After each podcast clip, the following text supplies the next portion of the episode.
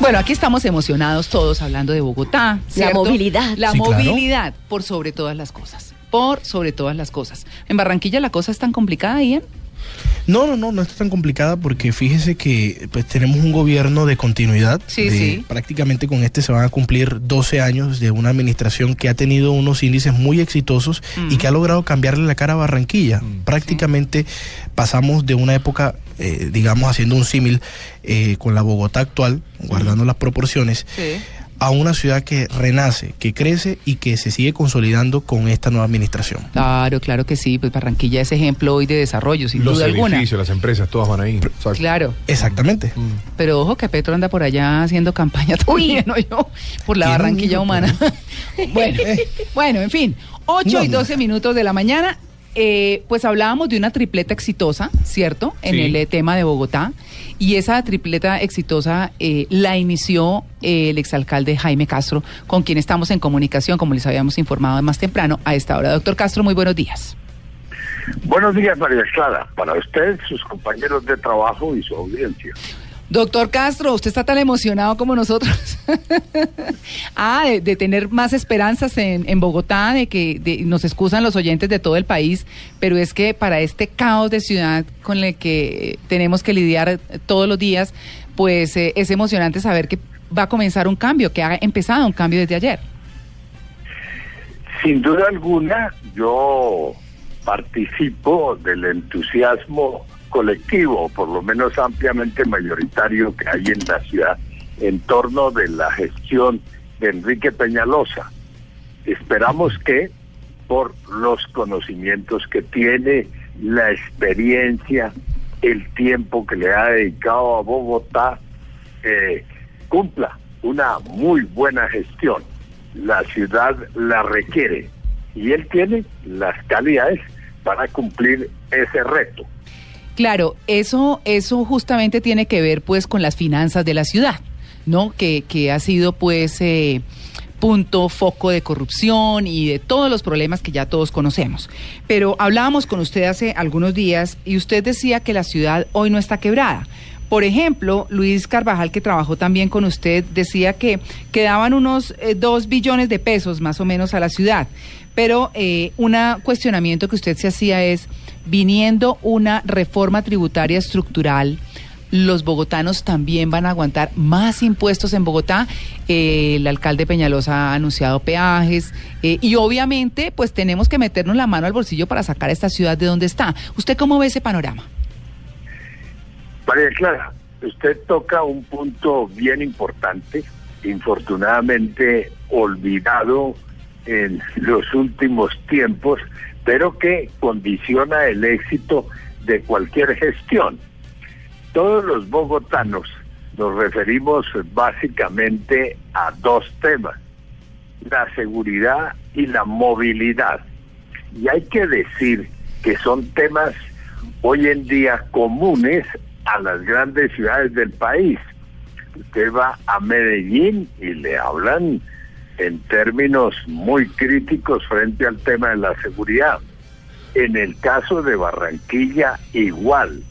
Tanto que, según supe, el alcalde Char, lo primero que hizo ayer mismo, ayer, el- el día- ayer mismo, en las horas de la tarde, fue convocar un consejo de Exacto. seguridad.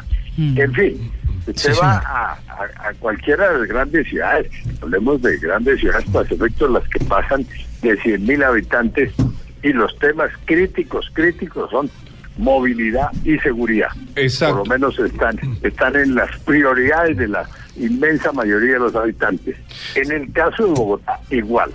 Pero ojo, para poder hacer algo en ese campo y en otros campos en materia de salud, en materia de educación, de recreación, de cultura, de deporte, en fin, de infraestructura eh, física de la ciudad, usted necesita tener muy buenas finanzas. Ahora bien, las finanzas de Bogotá, como usted lo recordaba, María Clara, eh, no es- viven una situación crítica, pero uno Sí. diría que están en la sala de cuidados intensivos. Ayer en el discurso de posesión Enrique Peñalosa citó algunos temas.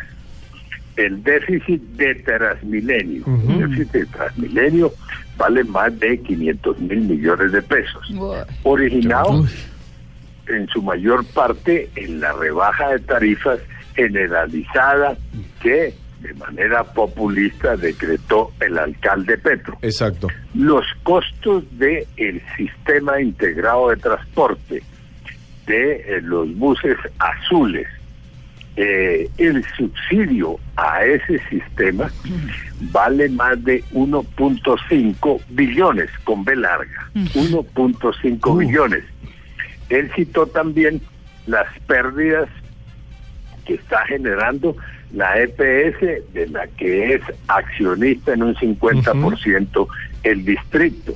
Las finanzas de la empresa de acueducto fueron comprometidas con el famoso programa de basura cero.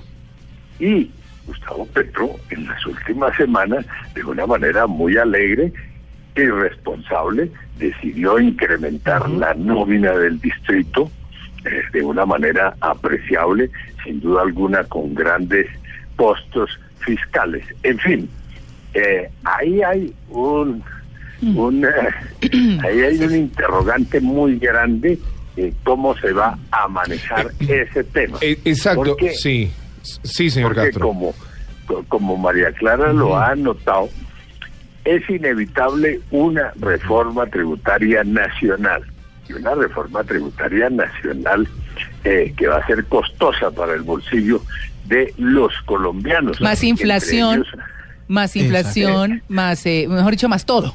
¿Ah? Más desaceleración económica. Exacto. más caída de la inversión extranjera. Pero bueno, eh, Enrique Peñalosa no es nuevo en esa materia, la conoce bien eh, ahí tiene él un trabajo muy importante por realizar. ¿A qué expedientes va a acudir? Hasta el momento no lo ha dicho. Su, su nuevo, su secretario de movilidad anunció, eh, creo que, que dos gravámenes llamados cobros por congestión y el gravamen a los vehículos que circulen en la ciudad y que no tengan placa de Bogotá. En fin, eh, pero todo eso me parece muy muy tentativo. Exacto. Y yo creo que, que hay necesidad de, una visión de conjunto hmm. del tema, pero el tema es... Eh, eh, exige mucho cuidado. Muchísimo cuidado, señor Castro, como usted lo decía. Estaba leyendo que el presupuesto de Bogotá para este para esta nueva administración, más del 81, casi el 81% tiene que ver con inversión. Eso significa que no se ha invertido un peso en la ciudad de Bogotá en esta última década, o por lo menos no ha sido mejor administrado ese dinero. Poniéndolo en este contexto, y le pregunto a usted, ¿qué es lo primero que debe hacer? Movilidad, seguridad, salud, porque tenemos puntos rojos en todo el tablero y hay que tomar por lo menos tres o cuatro puntos en este 2016 ya. ¿Qué temas le parece a usted que debería tomar Peñalosa? Bueno, a ver, eh, los puntos críticos, críticos son movilidad y seguridad. Yo no establecería prioridad entre ellos dos, decir este primero, este segundo, plan A, plan B. Eh, pero ellos tienen que arrancar. Claro, Ahora, exacto. de tema horizontal para todas las tareas que tiene a cargo el distrito es el de las finanzas. Eh, ese tiene que estar eh, eso no, no se maneja ante la opinión pública, ese es un, un trabajo interno, se transmiten ya las decisiones que se hayan adoptado. Mm, ahí de pronto le va a tocar eh, tomar medidas heroicas, como dirían los médicos, de pronto tienen que operar el paciente con fiebre. Claro. Porque casi, claro que sí. casi siempre, eh, o no, no, no casi siempre, siempre los médicos dicen, hay que, para operar el paciente, hay que esperar que le baje la fiebre. Claro, exacto. Aquí claro. va a haber que operarlo sin esperar a que le baje la fiebre. Exacto. Y doctor eh, Jaime Castro, precisamente eh, hablando un poco de los apoyos que debe tener el alcalde Peñalosa para iniciar este proceso de eh, reconducimiento de Bogotá, por decirlo de alguna manera, digamos, ¿en qué medida juega un papel importante eh, el gobierno nacional, digamos, eh, recuperar la confianza del gobierno nacional para apoyar los proyectos que permitan recuperar el alma de Bogotá? Ese punto es bien importante porque los gobiernos nacionales, todos, eh, son indiferentes, han sido indiferentes frente a Bogotá, a pesar de que Bogotá ha tenido presidentes eh, oriundos de la ciudad, a pesar de que Bogotá, no, perdón, de que Bogotá ha aportado tres presidentes oriundos de la ciudad, tres presidentes de Colombia. Sí, sí. Eh, Andrés Pastrana, en orden cronológico, Ernesto Zampar, Andrés Pastrana y ahora Juan Manuel Santos. Eso no hay otra región de Colombia que pueda decir que ha dado tres presidentes de Colombia casi que sucesivos. Eh, pero bueno, eh, han sido indiferentes, eh, se dedican a lo que públicamente se llama la, la provincia colombiana. Bogotá, entonces, no ha contado con las grandes inversiones del gobierno nacional. Pero en esta ocasión, en esta ocasión, está de vicepresidente Germán Vargas Lleras, que fue concejal de Bogotá, que ha hecho su carrera política, la inició en Bogotá y que tiene grandes proyectos para la ciudad. Eh, yo creo que eso va a ser bien importante. Las propuestas que Germán Vargas tiene para la ciudad y que repetidamente dijo no las había podido ejecutar el gobierno nacional porque Gustavo Petro no lo facilitó. Claro. Gustavo Petro quería ser él el alcalde, el único responsable del futuro de la ciudad, del manejo y el futuro de la ciudad, y no daba campo para que el gobierno nacional interviniera. Pero esa situación va a cambiar y va a cambiar para bien de la ciudad. Doctor Castro, digamos que eh, cuando, cuando uno piensa en, todo el tema económico y demás, eh, tiene que ver con la construcción de las vías y todo lo que, lo que prometió el hoy alcalde Enrique Peñalosa. Pero en términos eh, de espacio público, tal vez los bogotanos debemos acostumbrarnos a que el espacio para carros y las facilidades para carros no van a ser mayores y no van a ser mayores porque él ha defendido mucho la ciudad en el sentido de que los andenes deben ser anchos para que la gente disfrute su ciudad, camine por su ciudad, pueda moverse a pie por su ciudad. Casi que también los centros comerciales no es que lo maten porque él dice que, la ciudad tiene sus calles para ir por allí. Y entonces también entra el tema de la seguridad cómo manejar ese tema de seguridad tan complejo en una ciudad que recibe desplazados eh, casi a diario, eh, gente que viene a buscar futuro y a alojarse en cualquier rincón de la ciudad, eh, una ciudad que es de todos y es de nadie, como, como se ha dicho mucho. ¿Qué va a pasar en el tema seguridad? Usted, es decir, ¿usted cómo lo proyecta, cómo lo ve? Bueno, María Clara, usted me está formulando preguntas como si yo fuese el, pero usted, usted fue alcalde, ¿no? Eh? Oiga, María Clara. Señor. Veo que, veo que, eh, por lo menos le oí decir, ayer no, no, no lo señaló en su discurso de posesión, pero una idea de, de Enrique Peñalosa, que estaba también en cabeza de otros de los aspirantes a la alcaldía. Pues. Es la mm. creación de la Secretaría de Seguridad. Sí, claro. Eh, sí, claro. No es que yo considere que para cada tema debe haber una secretaría. Claro. O que se debe burocratizar el manejo de los temas. Pero que haya una persona con ese estatus, con el nivel de secretario, que le da acceso al Consejo de la Ciudad, que le da acceso al Consejo de Gobierno del distrito, muestra que el tema va a estar manejado a alto nivel, va a ser parte de las instancias que toman decisiones.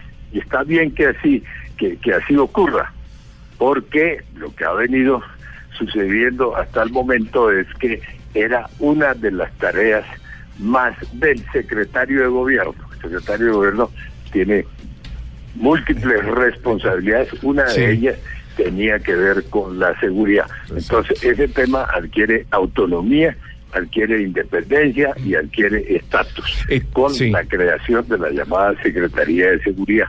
Al- al- a la mesa se trajo el, el nombre de Vargas Lleras, del, del vicepresidente Vicepresidente. de Colombia, y en donde se generaba esa situación. Por esto lo, lo- lo pregunto y por eso lo digo, de esa relación de nosotros queremos hacer, pero Petro no nos dejaba hacer, y ahora con Peñalosa sí los vamos a poder hacer. Esto tiene que ver que el, eh, el éxito de Peñalosa como alcalde tiene que ver con la relación que tenga con el gobierno nacional. Sí, Siempre va a tener que estar dispuesto a lo que el gobierno nacional le diga, ya que es el dueño de gran parte de la chequera. Bueno, digamos lo siguiente, las relaciones gobierno nacional-distrito tienen que ser y deben ser unas relaciones de carácter institucional, no de naturaleza política. No pueden estar condicionadas Exacto. a lo que políticamente piensen el presidente de la República o sus ministros y el alcalde del otro lado. Tal cual. Una, una de las riquezas de la democracia consiste precisamente en que la ciudadanía, de manera sabia y prudente, reparte el poder. Y entonces hay un presidente de la República, hablemos de Francia, para no citar más ejemplos, pero se podrían citar muchos otros, hay un presidente de la República de derecha Sí. y un alcalde de París de izquierda, o lo contrario eh, François Mitterrand, socialista, era el alcalde, era, perdón, era el presidente, Presidente. de la Presidente. República en Francia y tenía que cohabitar con un alcalde de París, el señor Chirac de derecha. Jacques Chirac. Además, Chirac, Sí, sí. Chirac tenía aspiraciones presidenciales. Terminó sucediendo a Mitterrand en el Elíseo. Pero te podría citar muchos ejemplos. Pero aquí, no, y aquí tuvimos también que el presidente de la República era Álvaro Uribe Vélez, de derecha se dice, o es de derecha, y alcalde de Bogotá eran o Luis Eduardo Garzón o eh, Samuel Moreno, Mm. escogidos por la izquierda, elegidos por la izquierda. Entonces se, se cohabitaba sin, sin roces y sin que el gobierno nacional ayudara. Ahora bien, en este caso, en este caso, hay que decir inclusive que Juan Manuel Santos y, y Gustavo Petro eh, terminaron juntándose políticamente Claro. porque con el tema de la paz o con el cuento de la paz, Gustavo Petro eh, le ayudó a Juan Manuel Santos En un año la reelección, eh, y en un año electoral, exacto. Fue por eso. eh, en, en- en la segunda vuelta, Exacto. y Clara López y el Polo. Mm. Pero, pero hubo unas diferencias muy marcadas, casi que de orden personal, entre Germán Vargas Lleras y Gustavo Petro. Claro. Gustavo Petro criticaba duramente a Germán Vargas Lleras, eh, hablaba de unas relaciones de él con la ciudad non santas, para decirlo de alguna manera, de los contratistas del distrito vinculados a Germán Vargas Lleras. Todo eso, y Germán Vargas eh, duramente hablaba de la falta de colaboración de Gustavo Petro como Sí. alcalde para con los programas de, eh, de, de, de- de la nación que se ejecutarían en el distrito. Sí. Bueno, eso terminó, para decirlo en lenguaje popular, envenenando las relaciones Claro. gobierno nacional y gobierno distrital. Ese- esa, esa situación afortunadamente se supera, se supera para bien del gobierno nacional y para bien del distrito y se va a reflejar en dos campos básicamente. En el tema de la vivienda. Recuerden que no es el tema únicamente eh, movilidad, no es el tema ejecución de obras públicas. El tema de la vivienda fue muy crítico, los encontronazos entre el ministro Henao y el alcalde Petro. Sí, pero Y eso doctor estuvo Castro. vinculado, vinculado al POT. Y ayer mismo el ministro de Vivienda, el doctor Henao, que asistió a la posición de Enrique Peñalosa, dijo, vamos a construir en Bogotá Claro. en este año Mm. 50 mil soluciones de Sí, vivienda. que ese era un punto duro. me- Me parece que es bien importante. Y los otros son las famosas alianzas público-privadas que ha anunciado Germán Vargas en relación con las obras viales de entrada y salida de la ciudad que son bien importantes. Sí, doctor Castro, mucho se ha dicho sobre precisamente la infraestructura de la ciudad, las obras que hay que ejecutar, la seguridad, todas las variables que comprenden la situación actual de Bogotá.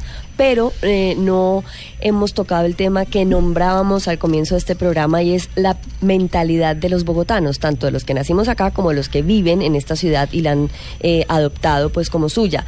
Eh, hay mucha expectativa y también un poquito de susto sobre lo que pueda pasar porque hay tantas ganas de sacar adelante la ciudad, pero es tanto lo que hay que hacer que a lo mejor va a generar traumatismos que no van a ser del agrado de quienes vivimos aquí. ¿Usted qué opinión tiene con respecto a la mentalidad de los bogotanos? ¿Qué deberíamos hacer o cómo vamos a tener que asumir esta parte de el arrancar de ceros, las obras y todos los traumatismos que se van a generar para luego poder tener una ciudad como la queremos? Además, además yo complementaría eso ahí, doctor Castro, de la siguiente manera también, con ese planteamiento que hace, que hace Catalina, y es, y es ¿hasta dónde podemos esperar? ¿Cómo lo ve usted en su experiencia como exalcalde de Bogotá?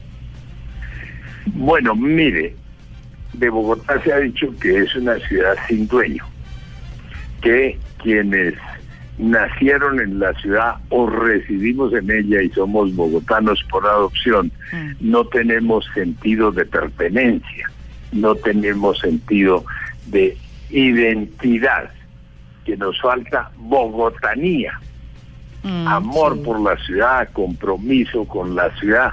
Ello es cierto, indiscutiblemente. Y Antanas Mocu se le reconoce porque nos vendió a través de sus mimos, de, eh, de, de, sus payasadas, entre comillas, nos vendió cultura ciudadana, mm. nos vendió sentido de identidad, de pertenencia. Yo diría que ese fue el gran aporte de, de Antanas Mocu, sobre todo en, su primera alcaldía a la ciudad. Eh, Antanas es un pedagogo y es un gran comunicador y lo logró. Mm, infortunadamente esos programas no continuaron, han venido desapareciendo pero son recuperables a través de distintas eh, acciones. Dense cuenta de lo siguiente, y creo que va a ser el fenómeno que se va a presentar con Enrique Peñalosa.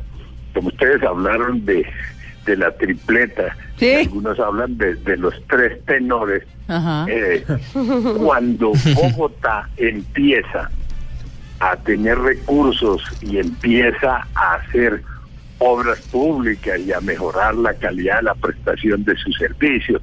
Cuando Bogotá mejora sus finanzas y deja de ser una oficina recaudadora de impuestos y simultáneamente recauda impuestos, pero empieza a mostrar obras, empieza a mostrar gestión, entonces cambia, cambia la mentalidad de la gente, mm. cambia la disposición de la gente. Antara Mocos inclusive logró invitar a los bogotanos a que pagaran un 10% más de la factura que recibían por el presupuesto, de, que recibían de impuestos distritales. Es decir, que si a uno le decía, usted tiene que pagar 100 de predial, es su obligación de ley, pero ¿por qué no paga 110?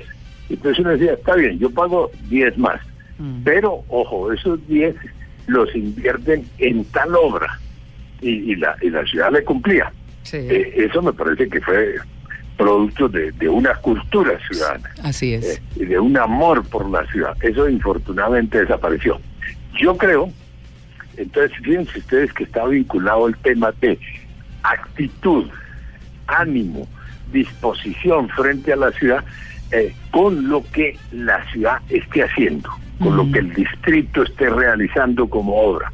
Entonces, si Enrique Peñalosa acierta, como creo yo que va a lograrlo, eh, estoy seguro de que lo, va a conseguir, acierta y empieza a mostrar realizaciones, va a encontrar un clima distinto en la ciudad.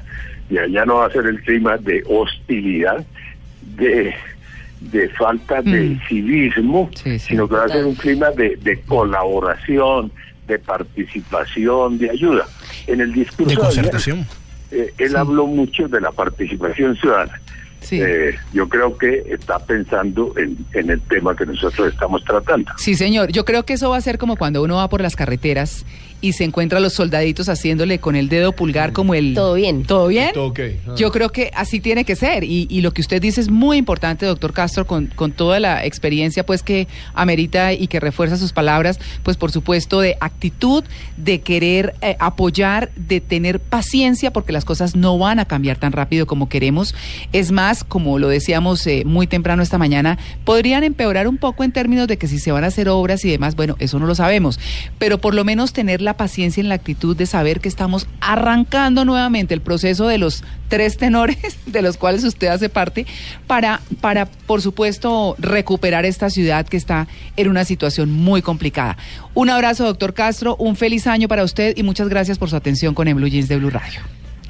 Un feliz año para usted, María Clara, sus compañeros de mesa, su millonaria audiencia. Ay, mi Dios lo bendiga. Suerte para todos. Muy bien, un feliz día.